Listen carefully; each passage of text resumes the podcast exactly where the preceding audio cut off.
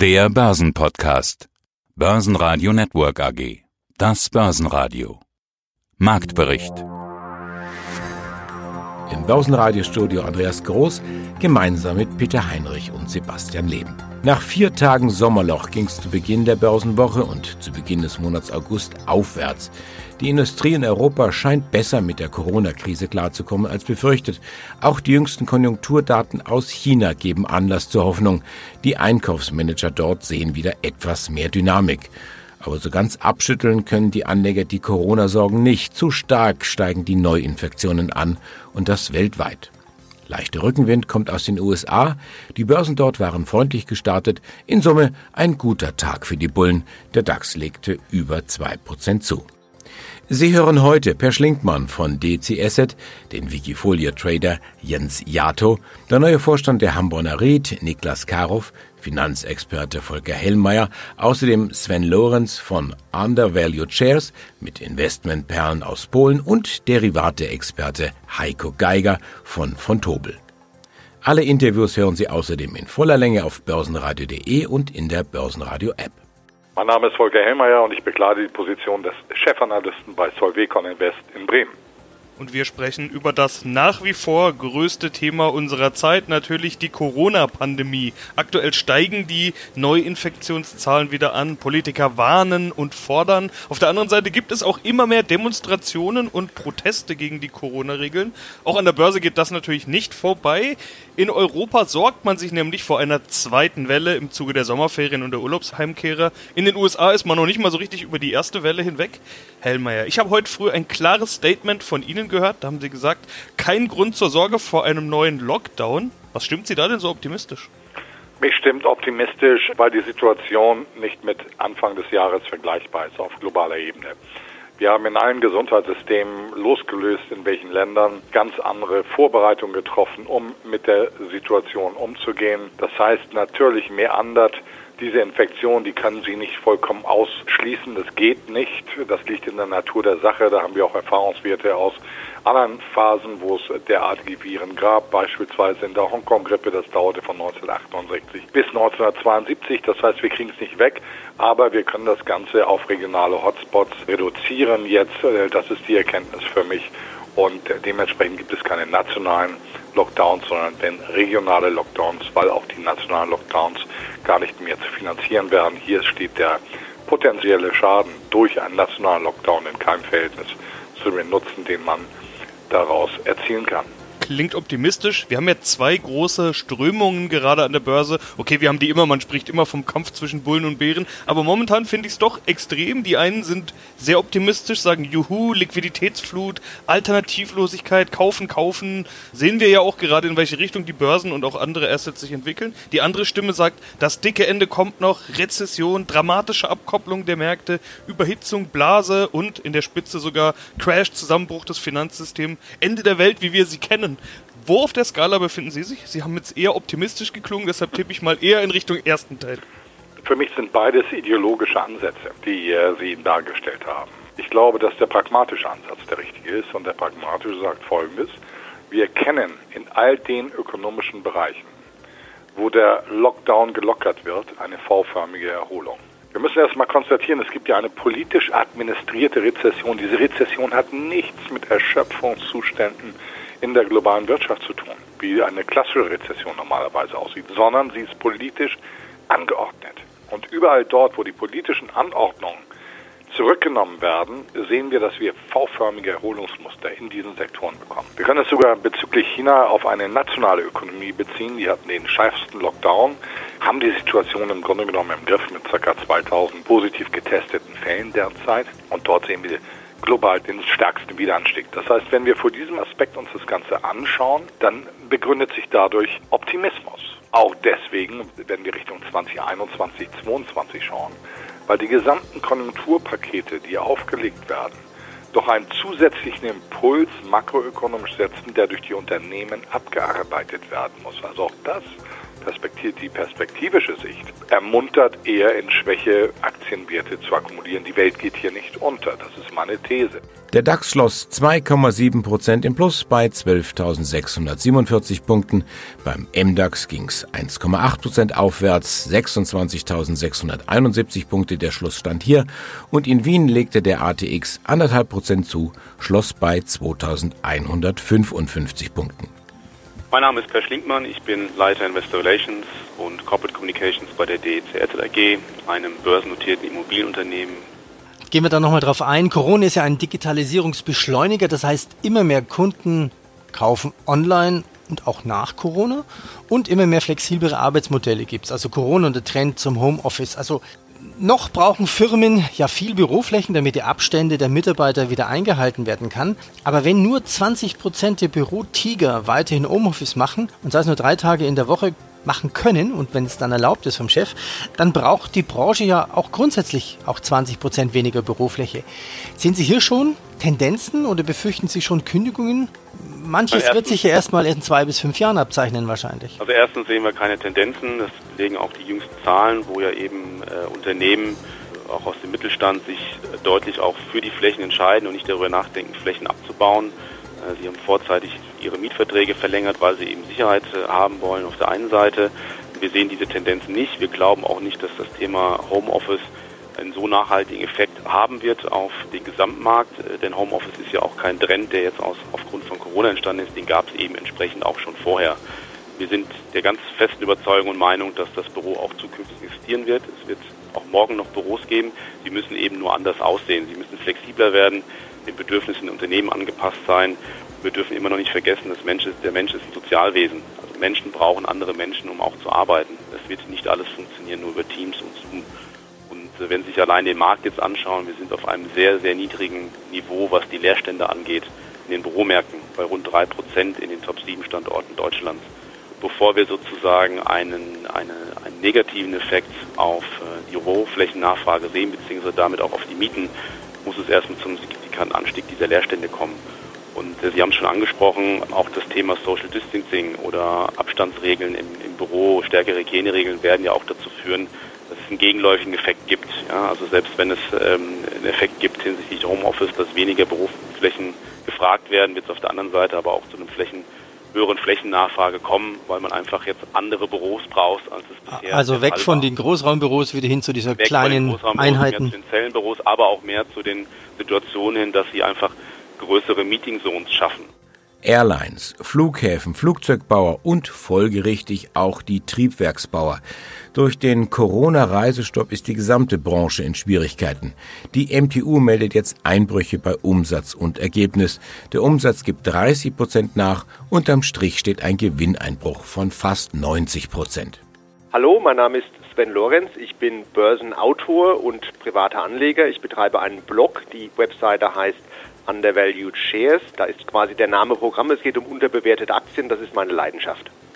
Ja, und manchmal klingt ja Börse so einfach. Kaufe unterbewertete Aktien und warte ab, bis der Kurs dann ihren wahren Wert widerspiegelt. Dazu muss man natürlich hin und wieder auch die Komfortzone des heimischen Homeoffice Couch verlassen und die Welt bereisen. Zuletzt hast du dir Polen vorgenommen und hast dich dort an der Börse und in der Wirtschaft umgesehen. Das klingt jetzt eigentlich aus unserer Sicht im wahrsten Sinne des Wortes nahe liegend. Aber warum hat Polen bislang kaum jemand auf dem Radar? Ja, das ist in der Tat ein sehr spezieller Fall. Mir hat gerade neulich ein Polen-Experte gesagt, also aus seiner Sicht wüssten gerade die Deutschen mehr zum Beispiel über Thailand als über ihr Nachbarland Polen. Und wahrscheinlich ist da auch gerade was dran, zumindest wenn es um die Börse geht. Die polnische Börse, über die hat eigentlich in den letzten Jahren fast niemand gesprochen. Man hat davon gar nichts gehört. Dabei ist die relativ groß. Es gibt dort über 500 Aktien im Hauptsegment der Börse. Das ist quasi so viele Aktien wie auch in Frankreich. Und überhaupt ist in Polen mittlerweile eigentlich viel mehr an interessanten Investments zu finden, als man das vielleicht denken würde. Also ich bin selber auch in einer Zeit aufgewachsen, da war Polen noch ein bitterarmes Land und meine Eltern machten immer den Witz über Autos, heute gestohlen, morgen in Polen. Solche Vorurteile schwingen natürlich lange Zeit nach. Aber die Polen haben es geschafft, in den letzten 30 Jahren eine ganz beachtliche Erfolgsgeschichte hinzulegen, was ihre Wirtschaft anbelangt. die sind schneller gewachsen als jedes andere Land auf der Welt außer Südkorea. Nur die Südkoreaner haben noch mehr Wohlstand für sich selber geschaffen in den letzten 30 Jahren, relativ gesehen. Und es ist mittlerweile die sechstgrößte Volkswirtschaft der Europäischen Union. Es ist größer als Schweden. Man sollte es nicht erwarten, aber die Polen die haben wirklich eine, ja, eine Erfolgsgeschichte hingelegt, die ihresgleichen sucht. Siemens Healthineers stärkt sein Geschäft mit der Krebstherapie und kauft den US-Konzern Varian für 16,4 Milliarden Dollar. Das ist eine Prämie von etwa 25 Prozent und die bisher größte Übernahme in der Geschichte des Unternehmens. Mein Name ist Heiko Geiger von von Tobel und ich leite dort das Zertifikategeschäft für Privatanleger. Und wir schauen uns den Markt an. Wir haben gesehen, die Börsen, die steigen zu Wochenbeginn. Wir haben in den vergangenen Wochen einiges an Bewegung gesehen. Seit dem Crash jede Menge Plus. Und das nicht nur bei den Aktien, sondern auch bei Edelmetallen wie Gold und noch mehr bei den Kryptowährungen. Da sehen wir eine richtige Rallye. Herr Geiger, wie kommt diese Krypto-Rallye überhaupt zustande? Es gibt sicherlich mehrere Antriebskräfte für die Krypto-Rallye. Zum einen natürlich sehen wir doch stark das Interesse für Kryptowährungen, wenn es darum geht, sogenannte politische Hedges aufzubauen, ähnlich zu Gold. Das heißt auch im Zuge der Corona-Krise, wo man eben auch einen sehr starken Abverkauf bei den Aktien oder in den Aktienmärkten gesehen hat und eine Flucht ins Gold, gab es etwas zeitversetzt eben auch eine Flucht in die Kryptowährungen als alternative Anlageklasse, als Schutz vor Inflation, aber auch als Schutz vor politischen Risiken. Das zum einen. Und dann hatten wir ja auch dieses Jahr wieder ein sogenanntes Halving im Bitcoin gesehen. Das heißt, auch hier führt es letzten Endes zu einer Reduktion des Angebots beim sogenannten Mining, also Produzieren von neuen Bitcoins.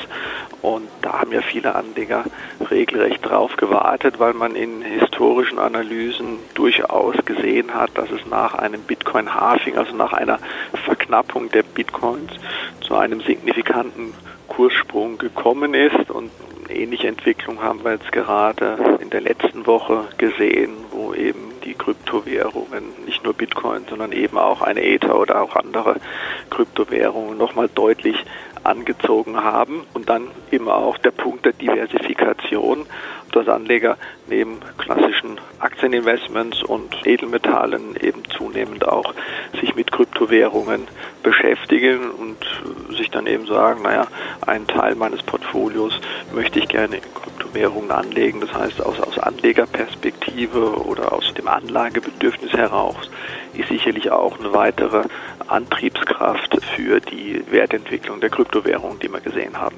Gute Nachrichten kommen aus dem TechDAX. Warta sind unter den größten Gewinnern. Warta bleibt Hauptlieferant für wiederaufladbare Batterien der Headsets von Samsung. Die Patentstreitigkeiten mit dem südkoreanischen Konzern wurden offensichtlich beigelegt. Guten Tag, also mein Name ist Jens Jato. Ich bin seit 2013 auf der Wikifolio-Plattform unterwegs, hauptsächlich mit Tenberger Strategie, einem Dach-Wikifolio und meinem Tenberger sei aufmerksam also bei Audio Properties, das Thema fallendes Messer, zu früh vielleicht eingestiegen. Wie sieht denn das aus bei den Kollegen bei der Hamburger Read? Da gab es am Freitag gute Nachrichten, Halbjahreszahlen. Die kommen offensichtlich jetzt doch besser durch die Krise als befürchtet. Also da scheint das Messer nicht mehr weiter zu fallen. Klär uns ein bisschen auf. Die Hamburger Ride im Gegensatz zur Audio Properties ist mehr auf der Gewerbeimmobilienseite unterwegs. Die haben circa 70 Einkaufszentren, Obi-Märkte, Bauhäuser, Edeka-Märkte, Rewe-Märkte so gewerbliche Immobilien gebündelt sind. Das Interessante bei der Harmborner ist, die hat sich die letzten Jahre an für sich sehr gut entwickelt, hat auch die 10 Euro angekratzt. Dann kam Corona, da haben sie richtig auf die Mütze bekommen, wie alle anderen auch. Die Gesellschaft selber kam dann im März, wenn ich es richtig in Erinnerung habe, zusätzlich mit einer Gewinnwarnung und einer Ad-Hoc-Meldung, wo sie negative Aussichten für das Gesamtjahr 2020 gegeben haben. Das hat den Aktienkurs zusätzlich belastet. Aber, und das ist das Interessante, man hat damals die Hauptversammlung verschoben, man hat die Dividende gekürzt und gesagt, nee, diese geplanten 47 Cent Dividende werden nicht bezahlt. Und jetzt kommt das Interessante, dass per 30.07., du hast es gerade eben auch angesprochen, die Halbjahreszahlen kamen und es hat sich völlig anders entwickelt, wie das ursprünglich in der Ad-Hoc-Mitteilung vom März erwartet wurde, denn die Mietausfälle sind deutlich geringer als erwartet. Die Zahlen haben sich sehr positiv entwickelt. Der Mittelzufluss ist sehr gut aufgrund der Mieteinnahmen. Die Funds from Operation wird das genannt, sind stark gestiegen und der Net Asset Value ist weiterhin bei 11,27 Euro. Das heißt, wir haben hier auch einen sehr hohen Wert, der momentan sehr stark zum Aktienkurs divergiert. Die Aktie war bis auf 8 Euro runter und die Halbjahreszahlen hoffe ich, haben da jetzt die Wendung eingeläutet, so dass der Kurs auch wieder sich in Richtung Net Asset Value bewegen wird. Und ich denke, Kurse um 9,50 Euro, 10 Euro sollten wir mittelfristig bei einer Harmborner sehen, weil die Zahlen so solide sind, dass sogar die Gesellschaft beschlossen hat, wir werden jetzt die Hauptversammlung nachholen, die im Mai ausgefallen ist. Und wir werden wieder erwarten, doch eine Dividende von 47 Cent bezahlen, weil die Zahlen sich so positiv entwickelt haben, was wir so gar nicht auf dem Schirm hatten und erwartet hatten. Niklas Karoff, Vorstandsvorsitzender der Hamburger REIT AG und jetzt in dieser Funktion seit Anfang März diesen Jahres tätig. 1. März als Vorstandsvorsitzender der Hamburger REIT. Man könnte also sagen, erst kam Karow, dann kam der Corona-Lockdown mit Mietausfällen, Gewinnwarnung, Hauptversammlung verschoben, Dividende erstmal gestrichen. Da haben Sie sich doch sicherlich einen ganz anderen Einstieg in die neue Aufgabe gewünscht, oder? Ja, ich denke, das kann man so sagen. Auf jeden Fall ist es sehr arbeitsam gewesen, gleich vom ersten Tag an, unter ganz besonderen Vorzeichen. Aber wie so oft ist es halt wechselvoll. Dem ersten besonderen Stress folgten dann aber auch die ersten Erfolgserlebnisse. Und ich denke, diese Halbjahreszahlen zeigen ja auch, dass wir uns bislang, glaube ich, sehr gut geschlagen haben. Und da machen wir dann auch gleich den Sprung ins Heute, fünf Monate später. Da liest sich das alles ganz anders. Natürlich gibt es eine Dividende. Die Mietausfälle, die halten sich in Grenzen. Dank verschiedener Zukäufe steigen dann auch die Gesamteinnahmen um 3,7 Prozent auf jetzt 44 Millionen knapp. Die aktualisierte FFO-Prognose fürs Gesamtjahr rechnet mit Erlösen nur knapp unter dem Vorjahresniveau 53 Millionen Euro. Könnte man jetzt sagen, Corona doch nicht so wild wie befürchtet? Nun gut, denke, was Sie hier sehen, ist jetzt letztendlich ein Schlaglicht ähm, auf die letzten drei Monate. Nach vorne raus bestehen weiterhin entsprechende Unsicherheiten, aber das betrifft ja den gesamten Markt und nicht nur den Immobilienmarkt, sondern die gesamte Wirtschaft. Also insofern denke ich mal, ist das eine Wasserstandsmeldung, die wir jetzt hier abgegeben haben, eine qualifizierte mit einer Prognose nach vorne. Wir haben da ein paar Vorbehalte mit eingebaut, denn äh, das, glaube ich, gehört einfach momentan mit dazu aufgrund der eben erwähnten Unsicherheiten. Aber mal unterstellt, dass wir hier keinen zweiten Lockdown bekommen und keine sonstigen wesentlichen Abweichungen, sind wir eigentlich zuversichtlich, dass wir diese Ziele auch erreichen können, die wir uns da gesteckt haben. Basen Radio Network AG Marktbericht